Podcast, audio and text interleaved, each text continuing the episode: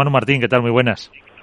¿Qué tal? Muy buenas noches a todos. Estábamos, eh, no sé si quieres comentar algo de esta reflexión que estaban haciendo Iván y eh, Alberto sobre mm, la presión sobre los jugadores, sobre los gestos, sobre el riesgo que se corre de, pues, incluso eh, influir en, en, el, en el resultado con, con esas eh, eh, críticas hasta cierto punto deportivas. No, a ver, es, es complicado porque, a ver, el, el, digamos que el aficionado, el aficionado medio al pádel para mí se está un poco acercando quizá en exceso al, al del fútbol, ¿no? Donde la norma de etiqueta pues lo ve como, como normal. El, eh, bueno, pues el, el, intervenir en el partido, pues tanto en positivo como en negativo. Sí que es cierto que, por ejemplo, o sea, es pensar a qué nos podemos parecer, porque incluso hablando de tenis, que nos comparamos muchas veces, el, aficionado medio de tenis tiene un comportamiento hasta que se juega la Copa Davis. Cuando se juega la Copa Davis, el, comportamiento cambia mucho. Entonces, bueno, yo creo que, siempre intentamos animar o elogiar lo positivo y, y en lo negativo, bueno, pues mantener una compostura y, tratar de no, no sobrepasar determinados límites lo cual no quita que el jugador debe de, focalizar y tener claro que cuando está compitiendo, pues a veces la cosa va a estar en positivo y a veces la cosa va a estar en negativo, pero, pero no te debe poder influir. Eso sería la, lo ideal, pero es cierto que, que, hay veces que te influye, ¿no? Y que, y que te pasa factura, sobre todo en, en, en según qué momentos de la temporada. Así que bueno, es un tema delicado, pero, pero que creo que además es importante que lo vayamos definiendo poco a poco a qué, a qué de tipo de deporte nos queremos parecer, si es que nos queremos parecer a alguno, o que definamos qué tipo de deporte queremos ser, porque el pádel va a seguir creciendo. O sea que creo que da para una charla bastante extensa. Sí, por eso, para, para hablar más, por eso decía la semana que viene más debate, Alberto, que te, que te va un poco Manu estás? en la misma línea. Buenas noches, Manu. Buenas noches. Eh, mira, a raíz de esto, eh, ¿cómo tú que tienes una dilatada experiencia de los banquillos y, y habiendo visto, bueno, pues eh, cómo, cómo influyó en el partido de Lebron y de Galán, de la pareja 1, ¿cómo se puede reenfocar desde el banquillo a un jugador que ve, no, no la presión del público, porque eso se supone que un jugador profesional tiene que convivir con ello, habrá quienes lo lleven mejor y habrá quien lo lleve peor, pero ¿cómo se puede revertir esa situación y si te ha pasado alguna vez, mmm, supongo que no, por eh, no tanto, no tan exagerado por el, emplazamiento y la cantidad de público, pero si has vivido alguna situación similar.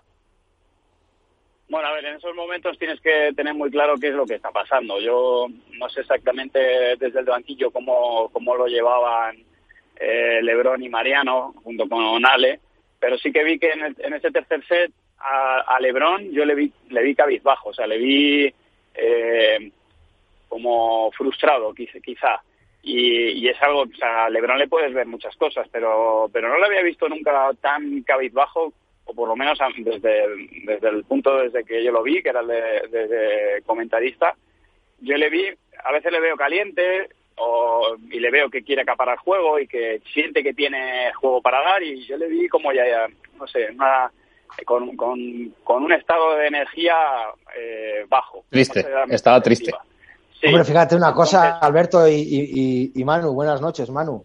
Eh, buenas en, noches, Iván. en la tarde de las semifinales me parece que se repartieron los premios a los mejores de la temporada pasada, mejor revelación, uh -huh. eh, mejor jugador, mejor pareja, y a la mejor pareja que fueron nombrados eh, Galán y Lebron, Lebron no fue a recibir el premio. Yo creo que que salió muy tocado psicológicamente de ese partido y que, y que le, afectó bastante para no acompañar a su, a su pareja y a su marca, porque no, a salir a, a su marca a recoger el premio como mejor pareja. Yo creo que psicológicamente sí que le hizo daño y, y, y, creo que eso le afectó bastante. Esperemos Pero, que se recupere. ¿no? Yo, yo, coincido con lo que dice Manuel, Iván. O sea, yo es que le, yo tuve la suerte de estar a pie de pista en ese partido y apenas tenía Lebron a 4 o 5 metros y su cara era de tristeza, eh, decepción, no, no, era presión. O sea, yo no vi una persona excesivamente agobiada, sino no, no entendía cómo. Decepcionada, a lo mejor. Cómo, cómo, se había llegado, cómo se había llegado hasta ahí.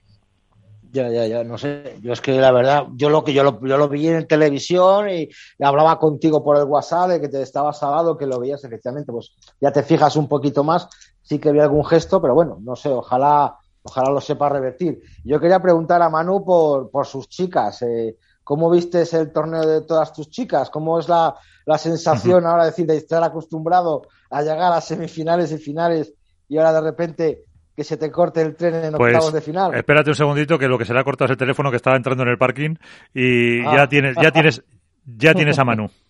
Manu, ¿me oyes? Me caí. Sí, hola, perdona, que quería preguntarte cómo es la, nueva situación de, Manu Martín acostumbrado a, semifinales y finales con, con, las parejas que has tenido ahora, antes, a de repente que el tren se te pare en octavos de final.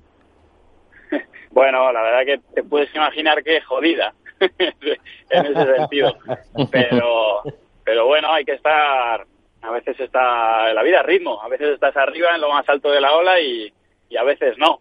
Nosotros seguimos trabajando para, para seguir estando allí, para seguir haciendo semifinales y finales, solamente que, bueno, pues este año está más complicado. O sea, hace tres años estaba en esta misma posición, y, es verdad que me he tirado dos años pues ganando torneos o perdiendo finales, ¿no? Pero bueno, hay que valorar cada, cada momento y, lo positivo de todo esto es que si, si conseguimos que, el equipo de Sofía y Eli esté ahí arriba y, empiece a hacer resultados, pues va a ser algo muy bonito y que también va a poner en valor el trabajo que hago con ellas y, mi profesión. Así que bueno, hay que aceptar que la vida es ritmo. Eh, Manu, eh, ¿Qué tal la experiencia como, narrador de un World Padel Tour de forma, de forma íntegra? Cuéntanos, porque sí que vimos que haya mucho movimiento a través de redes sociales y que tuvo una repercusión bastante grande entre tu comunidad en Mejora tu Padel, pero ¿cómo, cómo lo has vivido y, qué feedback has recibido? Pues, a ver, yo ya, ya retransmití el año pasado el de Alicante, que nos, bajaron en cuartos y, y, retransmití sábado y domingo.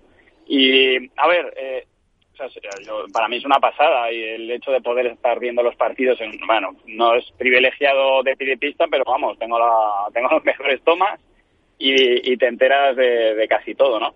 Entonces, para mí es una pasada, eh, sobre todo para mí que yo no tengo, o sea, yo no soy periodista ni nada parecido, entonces, bueno, el poder estar ahí y aprender de gente muy buena, como tengo en el, tengo el box de Lalo y de Seba a, a cinco metros y estoy con Alex, del cual pues aprendo un montón. O sea, para mí muy motivante, eh, súper agradecido además de, que me hayan dado la, oportunidad de hacerlo. Ahora, ya, sí, sí, que te digo, o sea, si me das a elegir, yo prefiero estar ahí abajo. Eh, prefiero estar con mis chicas y, compitiendo. Pero creo que después del hecho de poder estar compitiendo, esto es lo segundo más eh, interesante que, podría hacer en relación al torneo. O sea que bueno, pues no deja de ser una segunda oportunidad tuvo mucha te también poder hacer scouting de parejas, ¿no? Para, y tomar datos también deportivos para tus entrenamientos, puede ser.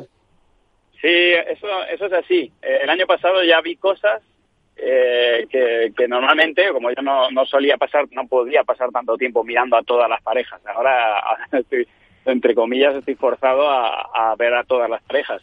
Entonces, bueno, pues al final no me, me, me aporta una visión a nivel jugadores y de parejas, pues mucho más global.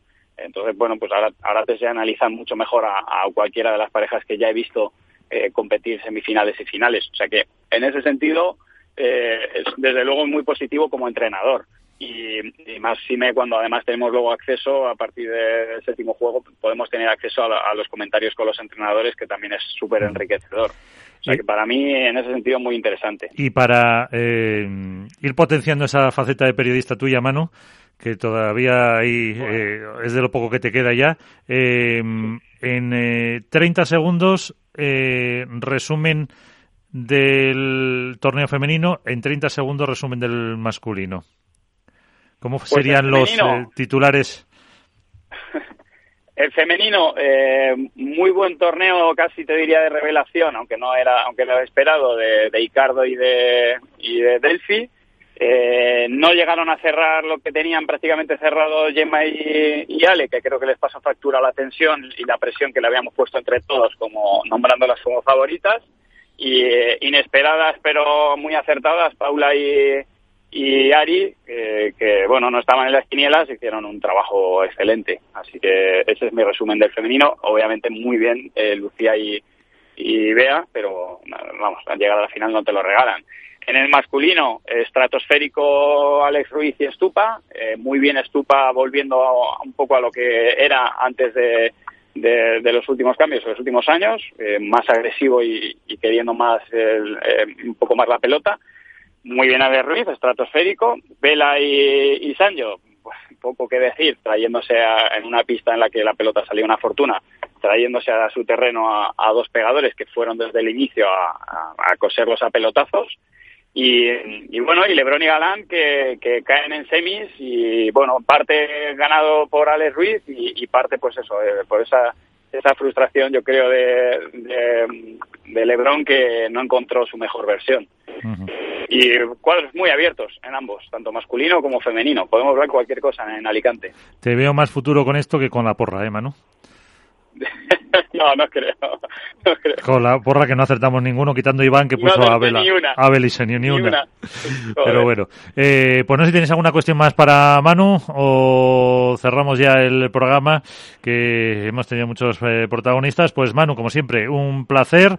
Eh, mejora tu paddle en Twitch, en, todas las redes sociales que te pueden seguir, que podemos aprender un poquito eh, y como siempre, un placer poder contar contigo estos minutitos siempre.